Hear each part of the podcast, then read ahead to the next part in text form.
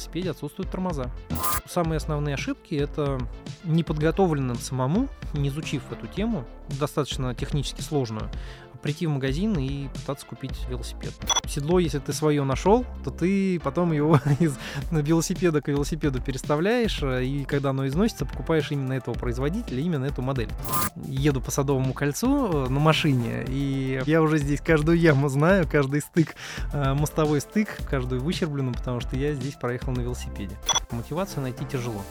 И когда у тебя есть либо какой-то такой товарищ, с которым ты тренируешься, либо тем более тренер, то эта мотивация, она находится гораздо легче, и даже она может возникнуть такая извне. В команде лидер, естественно, как всегда, один. Команда работает на его успех потому что успех лидера – это успех всей команды. Самое главное, что когда едешь на велосипеде, ни о чем не думаешь, кроме как о самом процессе. Едешь, наслаждаешься, рулишь велосипедом, крутишь педали, ну, думаешь, если вода заканчивается, где набрать еще.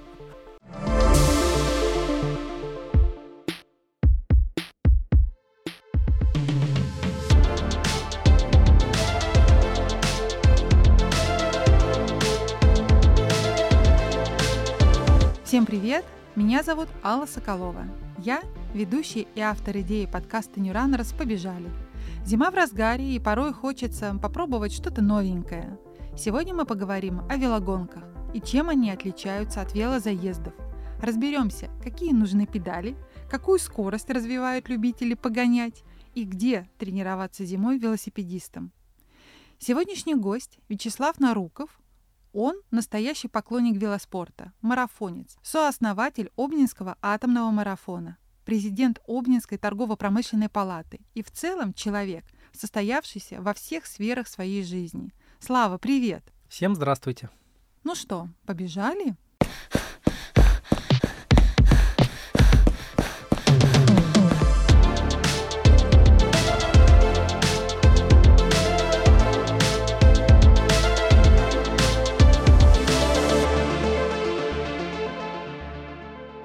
Слава, что в твоей жизни появилось раньше? Велогонка или бег? Бег. Не может быть. Ну, если говорить о нынешнем, уже взрослом таком занятии физкультурой и спортом, то э, я начал бегать э, в 2015 году. До этого у меня был большой-большой перерыв в занятиях э, спортом и физкультурой я практически ничего не делал. Ты имеешь в виду после школы ты ничего да, не делал? Да, после, после обычной школы, да. не спортивной, никакой. Да, у меня я учился в обычной школе, я занимался баскетболом и единоборствами. Естественно, я бегал в баскетболе на короткие дистанции. Как разминка к единоборствам, к тренировке у нас были более продолжительные дистанции, но максимум, что я бегал даже в юности, ну, это было километров 8, наверное, вот так. Потом был долгий перерыв, институт, аспирантура, работа, становление, в общем, я ничем не занимался, я очень сильно поправился. И в 2015 году я э, пришел к тому, что надо что-то делать, надо, надо бегать. А почему бегать-то? Почему не вернулся в единоборство, баскетбол? Такой большой выбор. Почему бег? Ну, наверное, это самый доступный вид, э, для меня вид спорта, потому что э, для того, чтобы заниматься командным видом спорта, это надо быть привязанным к определенному времени. А бег, он доступен. С утра можешь есть час времени, кроссовки одел, выбежал из дома, э, пробежал сколько есть времени, сколько можешь, и, соответственно, помылся, оделся и пошел на работу.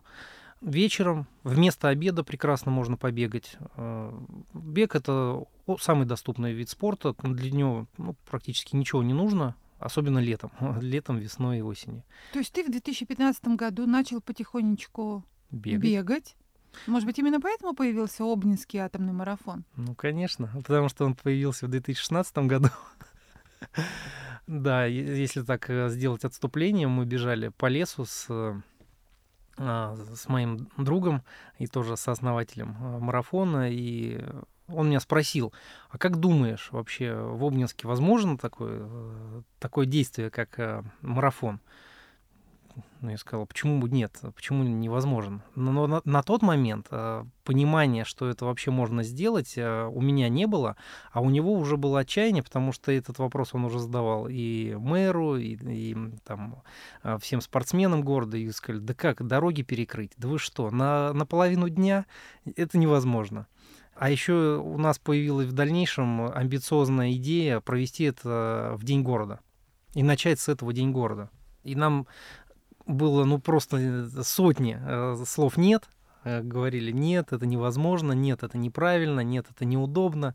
Ну, марафон состоялся, и в этом году мы провели совместно седьмой уже атомный марафон, а в следующем году будет восьмой, и число бегунов у нас э, все каждый год растет. А, и самое, ради чего мы это затевали, это растет количество бегунов на улицах. Мы видим, что город побежал, что люди и с утра бегают по паркам, и, и по тротуарам, и вечером. В общем, э, люди бегают, и это приносит э, такое искреннее такое душевное наслаждение, что то, ради чего ты что-то делаешь, это работает. А тогда с чего началась любовь к велосипедам?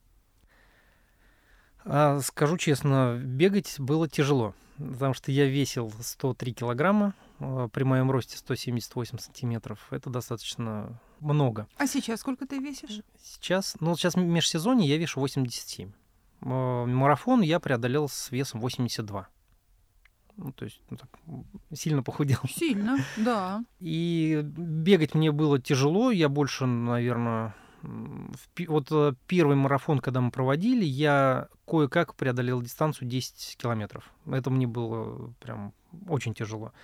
Поскольку бегать было тяжело, э, я купил велосипед.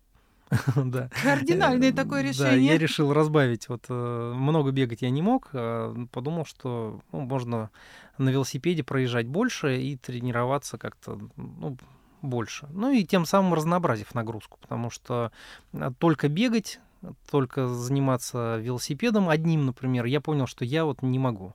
Мне нужна разнообразная нагрузка. Ну, можно побегать, можно поплавать, можно на велосипеде поездить.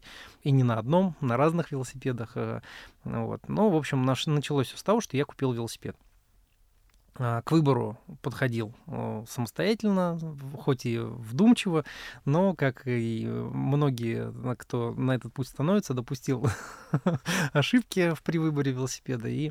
Но, тем не менее, я на нем катался ну, сколько, два сезона. Ну, в основном это было по утрам. А, мы кооперировались э, там, с моим товарищем, и с утра до до рабочего дня, там в 6 утра выезжали, и кружок по, по городу делали. Но это тоже немного, это порядка 20 километров. Но у тебя достаточно хороший результат в велогонках. Ну, это, это уже, скажем так, я говорил, с чего я начал, а, а результату действительно я обязан э, тому, что у нас э, я нашел тренера, и, и вообще понял, что для того, чтобы в чем-то преуспеть, вот так вот в сжатые сроки, да, можно, можно самостоятельно э, заниматься и бегом, и велосипедом, вот, но результаты, они могут вообще не прийти. Из-за того, что наделаешь кучу ошибок, тебе будет тяжело, что-нибудь, не дай бог, повредишь, и, соответственно, забросишь это дело. То есть шансов на это гораздо больше. Второй момент – это мотивация – я про себя могу сказать, что найти мотивацию проснуться там э, раньше 6 утра, чтобы в 6 утра поехать э, на тренировку, или после рабочего дня, отработав, там, детей по тренировкам развести, потом э, забрать их обратно, привезти домой и поехать опять на тренировку. Мотивацию найти тяжело. И когда у тебя есть либо какой-то такой товарищ, с которым ты тренируешься, либо тем более тренер, то эта мотивация, она находится гораздо легче, и даже она может возникнуть такая извне, когда ты сам уже не хочешь, тебе просто тренер говорит, что нет, знаешь, непозволительно про прогуливать. Какой у тебя самый лучший результат, вот ты считаешь? Ну, если честно, я с, вот э, из всего, чем я могу гордиться, это 3 часа 43 минуты но вот этим я действительно горжусь и считаю, что это самое лучшее, что я смог сделать. Я знаю, что на велике за раз ты проезжал и по 140 километров. Да, ну... А, О чем это... ты вообще думаешь? Так долго крутя педали? Были дистанции побольше. У нас а, и 180 мы проезжали э, несколько раз. Это маршрут, от, если говорить 180, это от Обнинска до Калуги и обратно. Там есть такой нюанс. Мы заезжали в Макдональдс, подпитывались углеводами и ехали обратно. А, ну да, в Обнинске, наверное, Макдональдсе они не такие вкусные, как в Калуге. Ну, конечно. А 140 километров это, это живописнейший маршрут. Э, он достаточно уже для нас привычный. Это мы выезжаем из Обнинска, едем через Малорославец в Медынь. От Медыни мы э, едем, э, там деревня Кременское, есть такая деревня, куда в свое время отступили э, русские войска после стояния на Угре, великого стояния на Угре. Проезжаем Кременское, поворачиваем э, на охот угодье Озерное и едем в сторону Боровска. И это живописнейшая дорога, там с утра никого, э, мало машин, идеальный асфальт, мы по ней очень любим ездить, и такой получается круг, и там неплохой набор по высоте, и, в общем, одно удовольствие. Скажи, а вы сами разработали вот этот маршрут? Да, да, это ну, члены команды, тренер, мы ищем постоянно. Дорог не так много, на которых можно Э, кататься на велосипеде, такие объемные дистанции. Поэтому все они нам известны. И когда что-то появляется новое, и вот этот маршрут, он появился тогда, когда э, между двух дорог, э, там в районе трех километров, даже побольше, наверное, километров пять, положили новый асфальт. А раньше там была просто грунтовая дорога, по ней охотники ездили ездить на шоссейном велосипеде там не представлялось возможным. И когда эти дороги закольцевали, то и появился вот такой маршрут. Это произошло ну, года три назад, наверное, перед пандемией. Подводя итоги прошлого года, твой гаджет показал активность 128 дней в году, 230 часов тренировок, больше пяти с половиной тысяч километров с каким-то нереальным набором высоты в 55 тысяч. Я могу сказать, что явно год тебе удался. Где ты тренируешься, что ты успеваешь накатывать такие объемы? Город Обнинск, все То есть у тебя все по улице? Да, да, по шоссе. По шоссе? По шоссе, да. А, город у нас маленький, для того, чтобы выехать на шоссе, требуется на велосипеде минут ну, 10. И ты оказываешься либо на Варшавском шоссе, Калужском, А108, а, а это кольцевая дорога, ну и дороги меж такие районного значения, это до Малорославца, до, до Боровска. И, в общем, там дачные э, такие э, магистрали, которые ведут э, к дачным обществам. И, и еще не, нельзя забывать, что я катаюсь не на одном велосипеде. У меня есть шоссейный велосипед. Конечно, больший объем я на нем преодолеваю, но также и контрийный велосипед, он тоже помогает. За тренировку можно проехать 50-60 километров. Это тоже немало и вносит вклад в общую копилку. Ты можешь объяснить, в чем разница? Когда какой используется? По настроению. Это для того, чтобы, для того, чтобы тебе не надоедало одно и то же, один и тот же пейзаж. Скажу честно, вот кататься и получать удовольствие от э, ну, мелькающего пейзажа, да, ради чего вообще велосипедисты этим занимаются? Э, ну, мне больше нравится на контрийном велосипеде, потому что это поселковые дороги, это грунты, это рядом э, речка, леса, ну и разные, разные пейзажи, и можно очень так разнообразно провести провести время, и еще разные покрытия, то это какое-то, может быть, скользкое, то какой-нибудь грунт, а, щебень, ну, в общем, более резкие подъемы и спуски. Э, ну, и, в общем, потому что шоссе, оно как-никак это все пологое, а здесь есть и где порулить, где упасть. И ты успеваешь насладиться природой? Конечно. Ради этого, в общем-то, и стоит кататься на велосипеде. А, на шоссе, вот я уже сказал, ездим по близлежащим трассам. Ну, тоже, на самом деле, иногда, вот, конечно, там 60-70% маршрута это шоссе, автомобили, обочина, ни, ничего, в общем-то, такого запоминающегося. Но 30%, 40% это у нас э, есть, э, тоже сейчас появляются прекрасные с новым асфальтом дороги, какие-нибудь межпоселковые, межгородские, э, где лежит идеальный асфальт, Это вот, например, Тарутина, Курилова открылся два года назад дорога. Ее раньше вообще не было. Там тоже вот могли только лесовозы ездить. А, до деревни Недельная, это от Малорославца до Недельного. Ну, в общем, появляются дороги, которые раньше там ни на каком... Ну, на велосипеде только на контрийном можно было проехать, а сейчас это идеальный асфальт, и на нем тоже можно покататься, и этот маршрут, и вот этот кусок, он, конечно, доставляет удовольствие, потому что ну, ты едешь, а, еще дорога петляется, какие-нибудь э, церкви, э, водонапорные башни, с которых льется вода, вот что приходит в голову, гужевые повозки, вот, ну, которых обычно горожане не встретят, а мы встречаем. Базы отдыха, пионерские лагеря, там, где-то заброшенные, где-то восстановленные. Ну, в общем, разные, разные вещи. Какие-нибудь мостики удивительные над речкой. Мне очень нравится это, это занятие, это ты спросила, о чем я думаю. На самом деле, самое главное, что когда едешь на велосипеде, ни о чем не думаешь, кроме как о самом процессе. Едешь, наслаждаешься, рулишь велосипедом, крутишь педали. Ну, думаешь, если вода заканчивается, где набрать еще?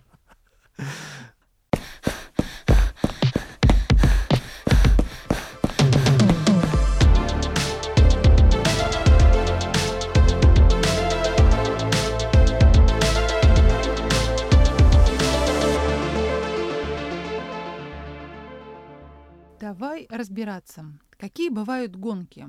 Вот в чем разница между велогонкой и велозаездом?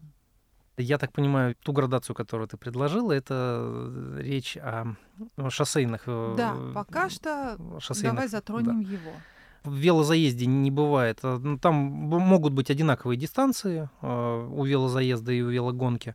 Есть у велозаезда и дистанции поменьше для самых новичков. Они начинаются, по-моему, от 40 километров. То есть 40, там, 60 и до 90-100 километров бывают велозаезды с той же конфигурацией трассы, с, с тем же километражом, что и велогонка. Разница в том, что в велозаезде не бывает призовых мест. Он менее численный, э, менее многочисленный по участникам. Гонка, она все-таки там, вот, э, когда стартуешь, мы же стартуем рядом, э, и велозаезд чуть-чуть позади. В велогонку стараются попасть все со своими амбициями и там, уровнем подготовки. Велозаезд, там стартуют либо любители, которые еще не набрались опыта, и побаиваются, скажем так, идти в ну, именно в гонку, потому что там пульс э, различается, и на высоком пульсе э, люди иногда перестают контролировать велосипед. Бывают, случаются и ну, завалы. Это э, такая, скажем, неприятная, но неизбежная э, ситуация, что падают с велосипеда. Поэтому часть любителей осознанно идут в велозаезд, потому что там спокойнее происходит заезд, да, ну, пульс меньше. Само соревнование, само мероприятие, соревно... Да, и оно, и туда очень много идут э, ветеранов, даже заслуженных, э, которые, ну, знаете, это же уже взрослая жизнь, и ты можешь быть не в форме, и, ну, в общем-то, ты очень хорошо умеешь э, владеть велосипедом, крутить его. Ну, если ты не, не в самой лучшей форме, многие ветераны выбирают э, велозаезд, а не велогонку. А ты вот когда первый раз принял участие, в чем ты принимал? Я сразу поехал в велогонку. Сразу амбиции включились? Э, ну, как-то как другого варианта и не было. Еще и тренер меня, можно сказать, привел. А, он, правда, был со мной где-то пару километров, потом уехал вперед. Он в группе А гоняется и достаточно успешно. Вот. А я первый раз ехал в Рузе э, и ну, тоже довольно неплохо проехал, особенно первую половину гонки. А, вторую мне было тяжело. Вот. Э, но это была сразу велогонка, 90 километров, и после этого, ну, после этого я стараюсь участвовать и во всех гран-фонда, ну, которые здесь по местности. А сейчас добавилось, вот в этом году я проехал э, Садовое кольцо. Это тоже сумасшедшая по скорости гонка, она очень много участников. Э, это часть велопарада московского э, и очень ну, красивые пейзажи, ну, едешь по Садовому кольцу. Я вот сегодня сюда ехал э, к вам на интервью, еду по Садовому кольцу э, на машине, и я уже здесь каждую яму знаю, каждый стык, э, мостовой стык, каждую выщербленную, потому что я здесь проехал на велосипеде. Какие еще гонки бывают, помимо вот велогонки и велозаезда? По пересеченной местности какие-то Да, бывают? на велосипедах люди на чем тут как только не соревнуются. Соревнуются, кто быстрее съедет с какого-нибудь обрыва там. Ну, несутся вниз, это называется даунхилл у них. Вот. Э, Бывает, э, ездят э, по, по- не то что по пересеченной местности, а просто вот в лесу, э, где с крутыми спусками и, в общем, постоянно рулежка такая э, очень тяжелая, э, ну, тяжелая дисциплина. Эндуро это называется, вот то, про что я говорил. И есть э, кросс-кантри. Это, ну, скажем так, самая легкая дисциплина, из, э, но и самая быстрая. На ней э, самые легкие велосипеды с наименьшими ходами подвески в районе 100-120 миллиметров ход подвески. Я катаюсь только вот на таком. То есть я, я не, не умею быстро с- съезжать а, с каких-то гор. Один раз на своем велосипеде, вот на обычном контрийном, я а, съезжал с э, даунхильной трассы, и закончилось это сальто, в общем.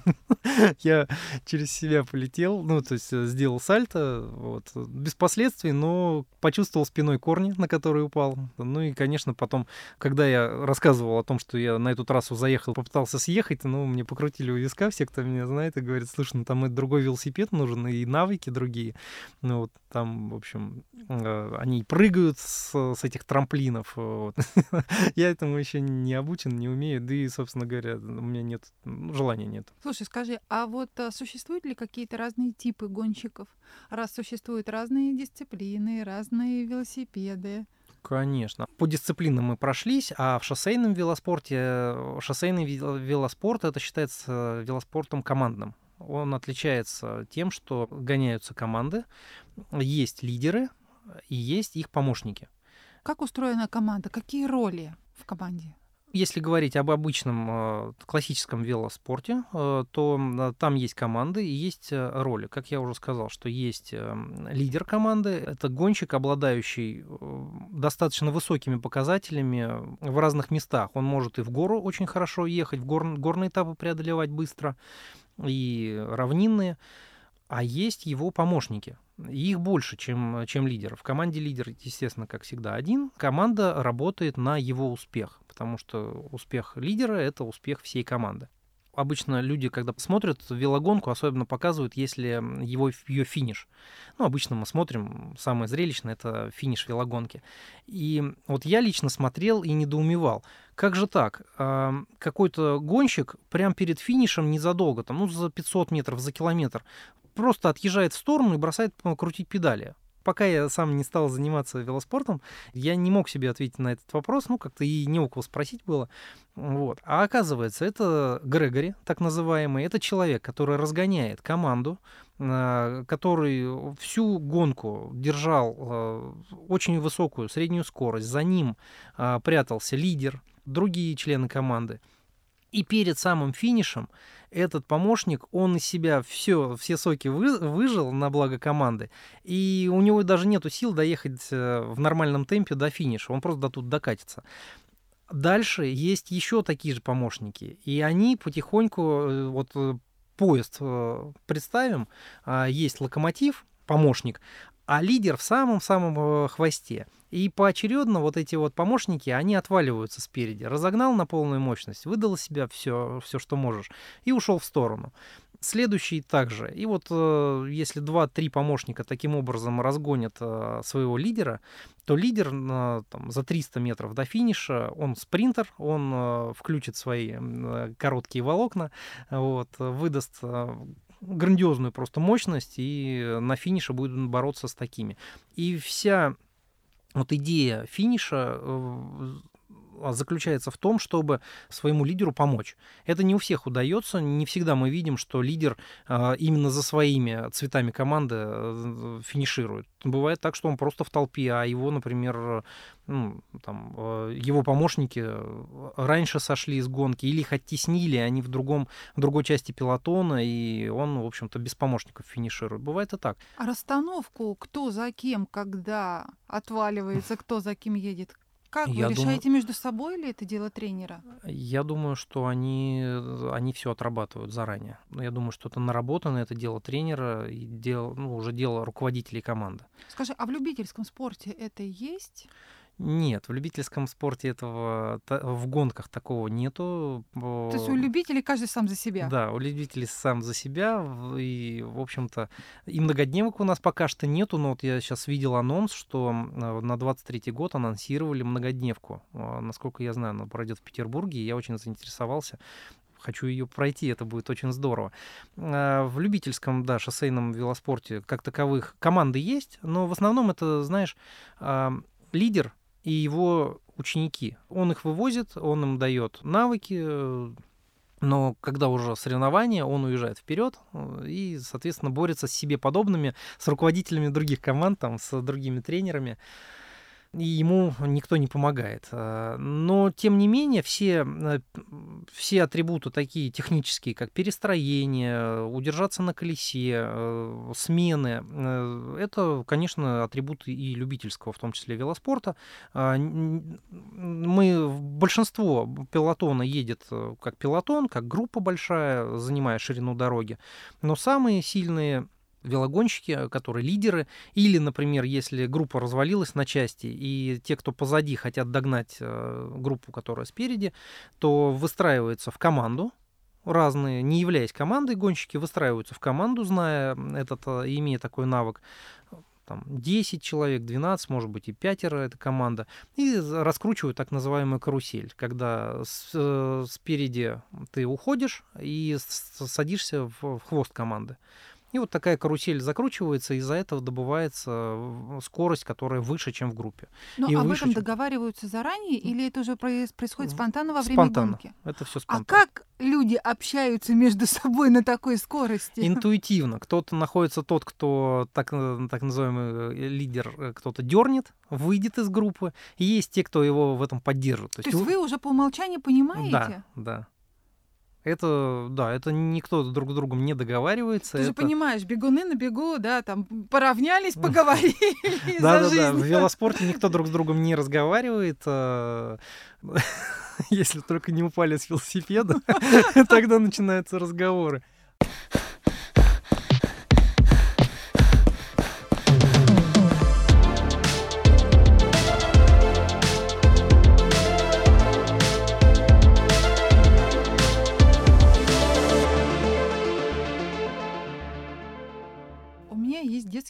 Катания на велосипеде.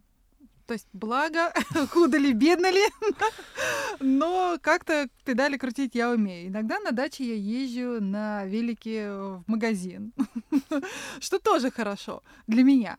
Но каждый раз, глядя на проезжающего велосипедиста в такой вот, а, в полной экипировке, я вот задумываюсь, если начать заниматься, то с чего? Как подступиться? Потому что, в принципе, такой километраж, он действительно немножко пугает. И сразу думаешь, боже мой, тут 100 километров до дачи едешь, устанешь, а тут надо 100 километров педали крутить. С чего начать вообще? Если велосипед уже есть, то я бы начал с контактных педалей. Потому что с контактных педалей, это когда твои ноги пристегнуты э, достаточно, ну, это ж- То есть без них э, никуда. Да, без них никуда. Это то, с чего начинается вообще обучение кататься на велосипеде. Потому что кататься в контактных педалях и без них, это, это по-разному чувствуешь себя на велосипеде. Ты некоторые элементы не можешь выполнить в, ну, в обычных кроссовках, например. И контактные педали, они тебе помо- э, в том числе и помогают крутить правильно. Э, Кроссовка, в кроссовках ты правильно крутить просто не научишься, потому что у тебя не будет момент подтягивания э, вот, ноги. Кру- ну, когда по кругу ноги двигаются, мы обычно, если обычно мы давим на педаль, а другая нога должна в этот момент подтягивать педаль, и тем самым увеличивается мощность и увеличивается выносливость. Тем И скорость. и скорость, и мощность, и все, все улучшается. И поэтому, если у тебя уже есть велосипед, то не стесняться, надо поставить на него контактные педали и купить соответствующую обувь. А, И это будет самым началом А дальше, ну, дальше, конечно, надо определиться с дисциплиной. Где тебе нравится кататься? По, по пересеченной местности или по дороге? Если боишься выезжать пока на дорогу, то можно начать с пересеченной местности. И тогда нужен велосипед э, с амортизационной вилкой. А лучше еще с амортизатором сзади, который еще и заднее колесо может амортизировать. Вот я никогда не пробовала контактные педали. Я немножко побаиваюсь, думаю, боже мой, это у меня будут пристегнуты ноги. Если я буду падать, как же я тогда с него соскочу и прочее. А ты же тоже во взрослом возрасте да, конечно, этому учился? Конечно. Это насколько быстрый или легкий процесс? Ну, я скажу так, я упал несколько раз. Э, но самое основное это не тогда, когда ты едешь. Когда ты едешь, все нормально, ты пристегнут, все в порядке. Самое э, страшное это ты когда забываешь выстегнуться, когда ты останавливаешься. Это самое распространенное э, даже в, рекламе. Рекламу, когда показывают, иногда вот падающий велосипедист. Это очень такое занимательное действие. А где вообще хорошо бы тренироваться зимой? Ты вот на улице до сих пор ездишь на велосипеде? Или все, уже перешел в какое-то крытое помещение? Вообще, что касается зимы. А, зимой э, можно ходить в студию, да, студию для занятий на велотренажерах.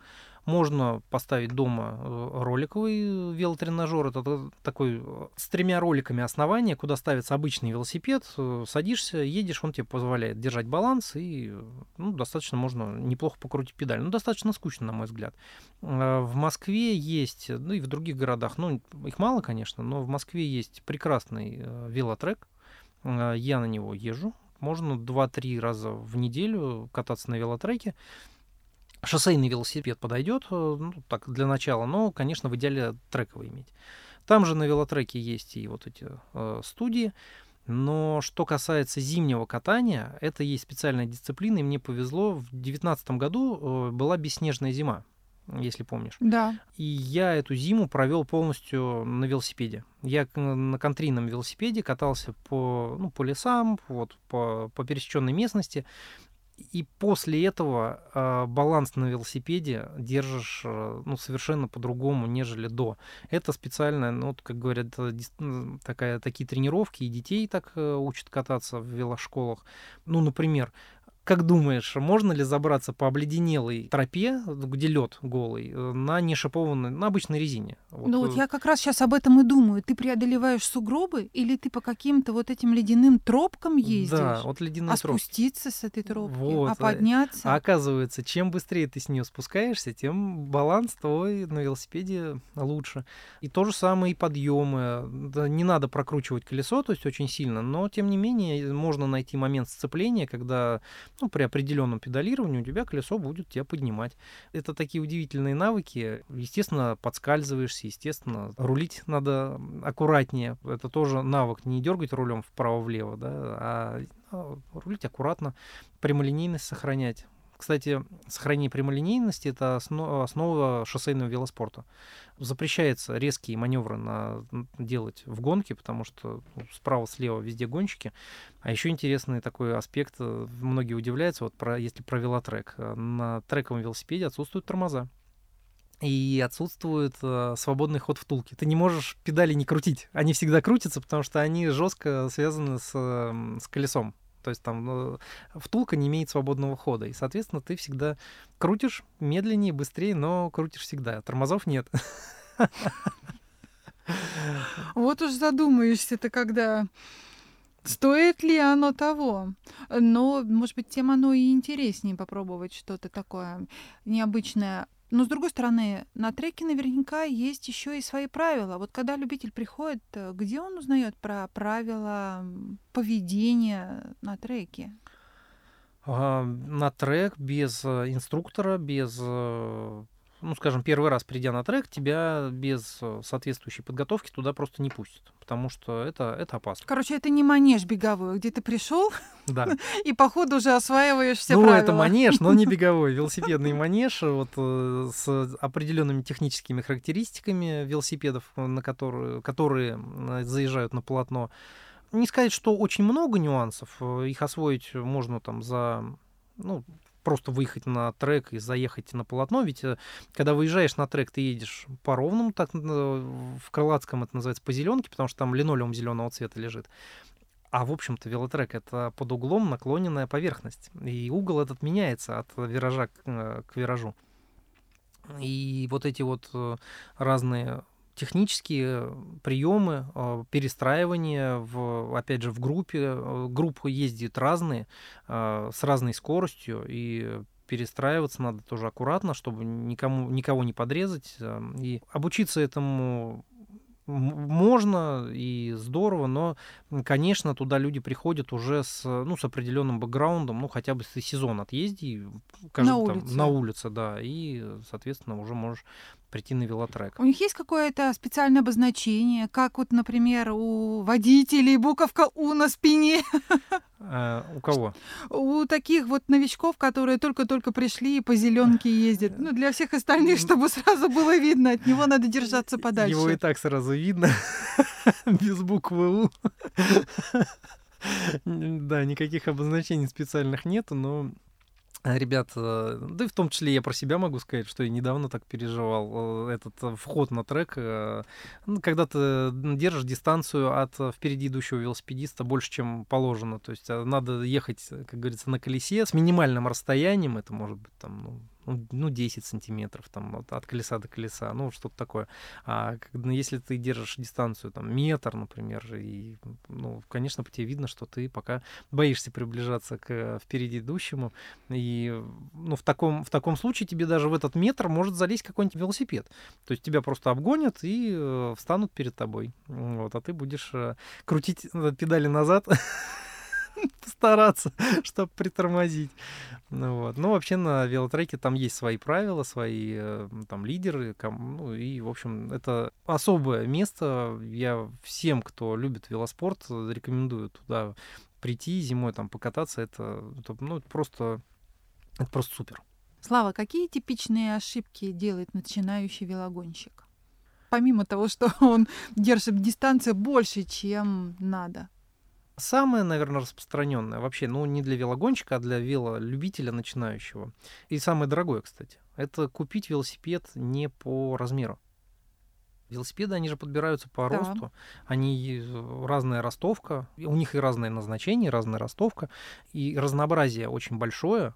Материал рамы, диаметр колес, механика вот, трансмиссии, там, покрышки, да все что угодно. Но и самое важное, это, конечно, этот размер. Размеров э, бывают, как, как в одежде, да, XS, S, M, L, XL. Человек потом возьмет этот э, большой велосипед, покатается на нем, он даже не поймет почему, но ему будет неудобно, и он просто этот велосипед э, забросит, скорее всего, и кататься на нем просто не будет. И потом люди, когда выбирают, у нас же сейчас превалирует на рынке ну, наверное, 90 больше процентов это все-таки модели для, ну, для пересеченной местности. А если ты собираешься ездить по дороге, по тротуарам и на пересеченную местность не собираешься ездить, то тебе можно и побыстрее какой-нибудь велосипед, дорожный купить.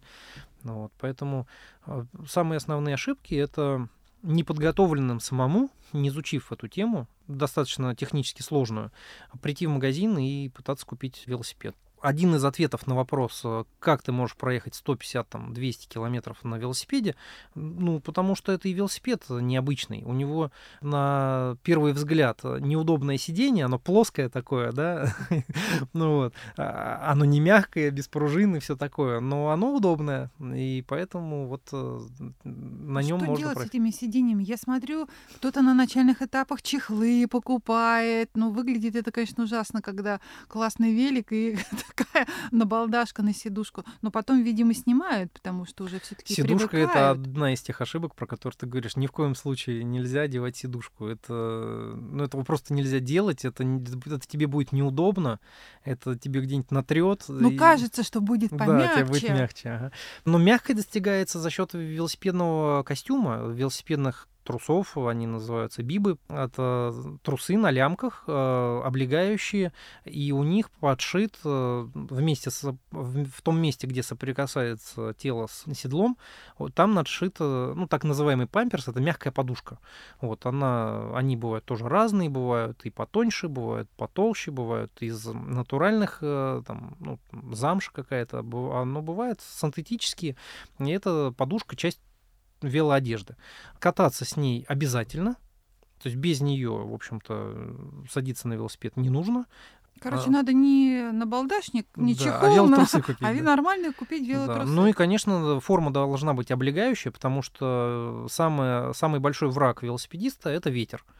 Это ветер, воздух, даже не, не обязательно ветер, это воздух, сопротивление которое мы преодолеваем, когда разгоняемся. И, соответственно, если у тебя обычная одета футболка или что-то такое, то, что парусит, тебе это просто мешает ехать. Ты должен быть облегающим. А что еще нужно вот из такого минимального набора экипировки на начальном этапе? Сразу вложиться в экипировку полностью ну, достаточно дорого, особенно с учетом того, сколько стоит сам конь. Поэтому тут же нужны еще и шлемы, и одежда. Что еще необходимо качестве вот минимального набора для того, чтобы понять, что да, это классный вид спорта, мне он нравится, и у, у меня он пойдет. Есть два, да, две стороны медали. С одной стороны, э, экипировка нужна хотя бы в, единственном экземпляре, но вся сразу. Без части экипировки ездить э, ну, не рекомендуется. Могу сказать, только есть велогонщики, которые старой школы, олдскульные, да, они до сих пор, э, если их не принуждать, то они катаются без шлемов. Но это неправильно, потому что сейчас и машин на дороге достаточно много, и просто когда ты учишься, ты можешь упасть, и ну, голову обязательно надо защитить. Это, ну, это, без этого нельзя, поэтому шлем обязательно. Обязательно очки. Почему? Потому что когда ты катаешься на велосипеде, тебе в глаз может э, все что угодно, от мелких камней до мухи. Я вот э, купил очки первые свои для велосипеда, и после одного сезона я ехал на машине, мы поехали, не помню куда-то, в Сочи, по-моему, я жену попросил их достать из бардачка. Так она их посмотрела и говорит, слушай, они у тебя все в мелких-мелких царапинках, в скольчиках и так далее. То есть на самом-то деле, если вы будете ездить без очков на велосипеде, то все эти мелкие песок, все эти камушки будут у вас просто в глазах, и можно и управление потерять от этого, да и здоровье глазу не, не прибавит. Поэтому очки это велосипедные тоже обязательно. Перчатки, около ладони, там мягенькие подушки нашиты, и поэтому они тебе тоже позволяют долгое время опираться на руки, и чтобы руки чувствовали себя более, комфорт, более комфортно. Велотрусы с памперсом, который, про который мы с тобой поговорили. А джерси э, это рубашка на молнии, которая она с карманами, специально она облегающая, ну, сделана так, чтобы было и удобно, и практично. Велотуфли педалям э, велосипедные туфли хотя бы в одном, в одном экземпляре, но они обязательно нужны. Потому что кататься в кроссовках это, ну, это, если это быстро, это кросс-кантри, либо это шоссейный велоспорт ну, на дороге, то, конечно, это надо делать на контактных педалях. Ну, по-другому никак. По-другому ты не будешь прогрессировать.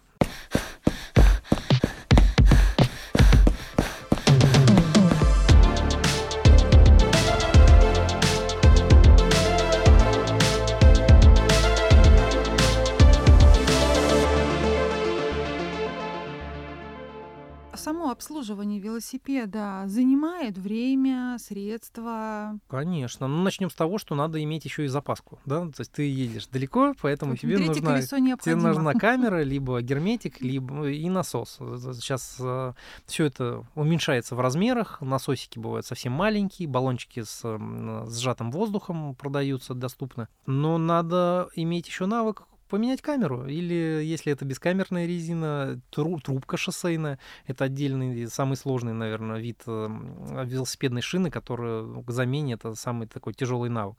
Ну, какой-то Обслуживание, конечно, требуется. Это бывают и какие-то новые детали выходят. В основном это детали трансмиссии выходят из э, строя. Там, кассета, цепь. Вот. Ну, как и любая техника, обслуживание нужно. И, конечно, перед э, выездом мы вот, э, у меня тренер заставляет э, всегда чистить цепь, смазывать. Ну, и от этого велосипед, конечно, лучше едет. Ну, то есть, в принципе, э, с точки зрения обслуживания велосипеда, это не какое-то дорогое обслуживание, не знаю, как ТО на машине. Нет, В нет, принципе, конечно. это минимальный набор, которому может научиться и, и девушка, и, и парень, и, в общем-то, это каждому так. Ну, я предпочитаю, честно говоря, обращаться к профессионалам, к, тем людям, у которых есть мастерская, кто занимается это, этим каждый день. Почему? Потому что это то, что они сделают за 10 минут, ты будешь делать пару часов. Их услуги, они такие ну, доступные. Ну, например, заменили колесо, и ну, стоит это там, 300 рублей.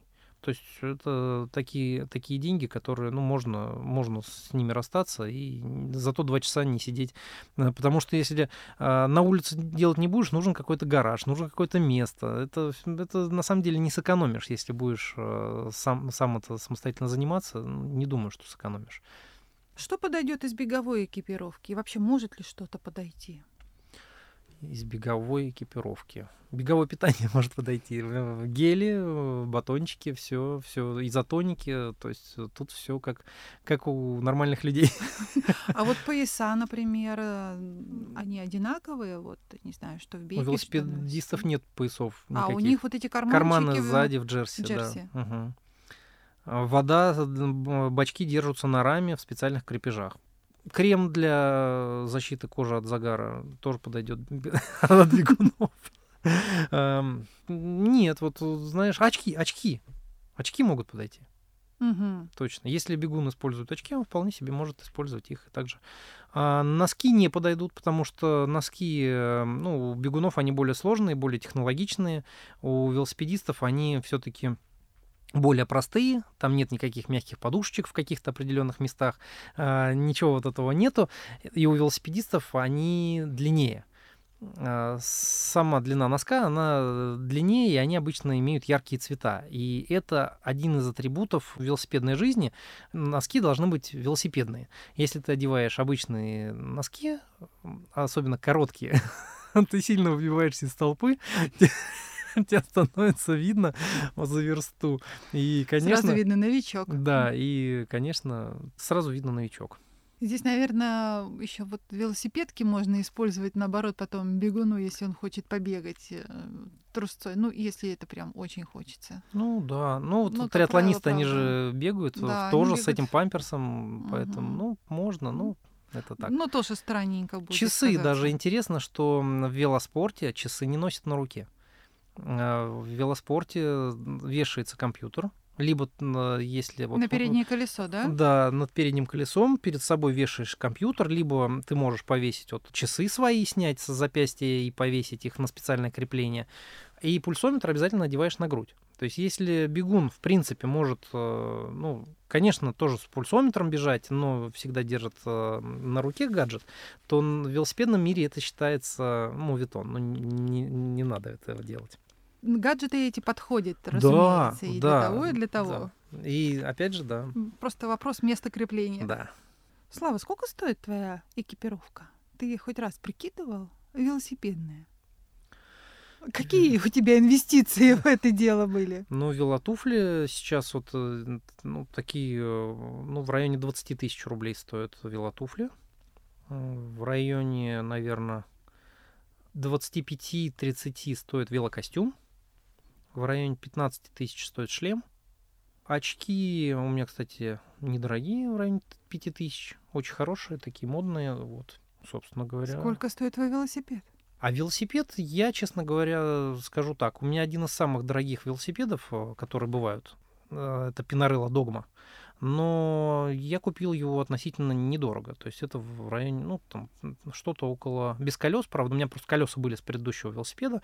Я его купил без колес, э, ну, с трансмиссией, со, со всеми в общем, совсем, что нужно, но без колес, я его купил в районе 350 тысяч рублей. То есть даже так можно покупать велосипед частями? Да, есть э, целые э, целое движение у велосипедистов-любителей, те, кто не покупают в сборе, а покупают раму отдельно, трансмиссию отдельно, колеса отдельно. Это, ну, на самом деле, те, кто покупает в магазине велосипед, они, скорее всего, столкнутся с так называемым апгрейдом впоследствии. Потому что в магазине э, производители так комплектуют свои велосипеды, что ты, покупая даже самый дорогой велосипед, можешь обнаружить на нем ну, самые простенькие колеса. Такое бывает. Или, например, дорогую раму оборудовали механической системой переключения, а тебе впоследствии хочется ну, электронику поставить. Ну, вот этот апгрейд. Гораздо лучше сразу купить отдельно раму, которая тебе нравится, которая тебе подходит, трансмиссию и колеса.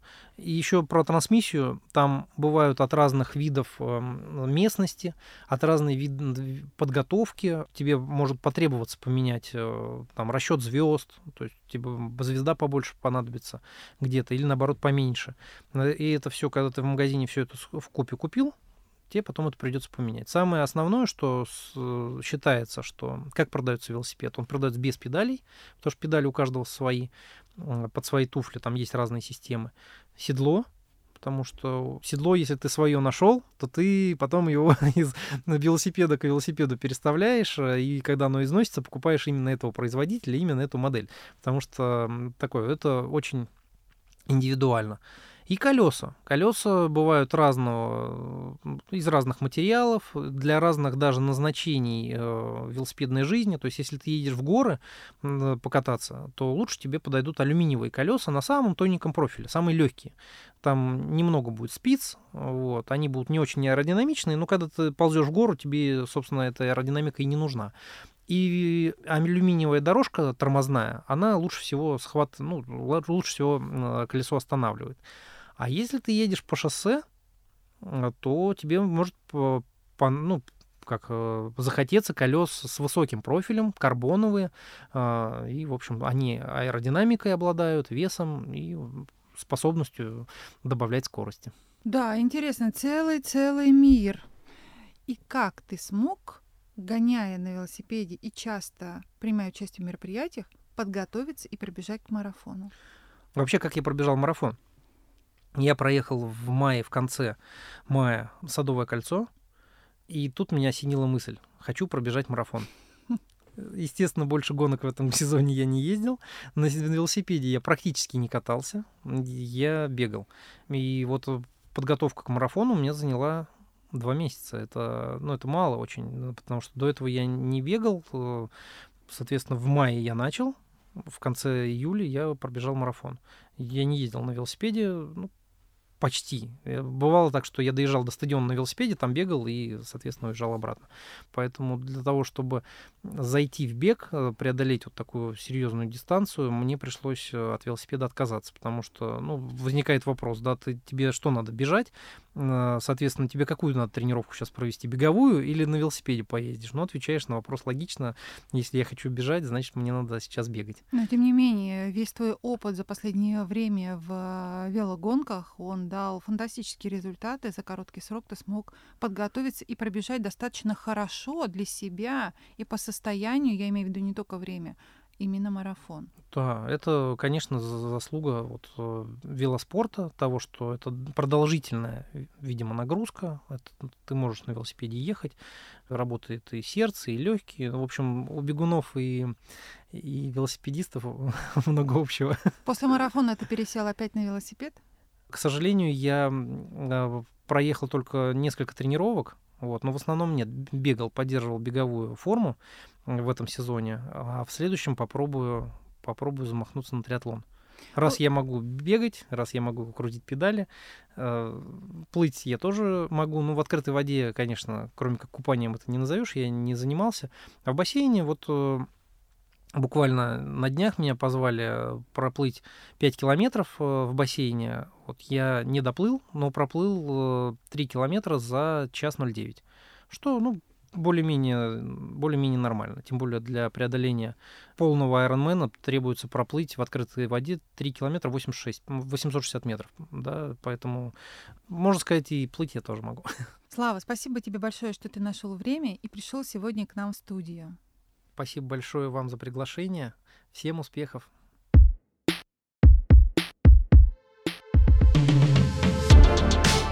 А у нас в студии был Вячеслав Наруков, настоящий поклонник велоспорта, марафонец, сооснователь Обнинского атомного марафона, президент Обнинской торгово-промышленной палаты и в целом человек, состоявшийся во всех сферах своей жизни.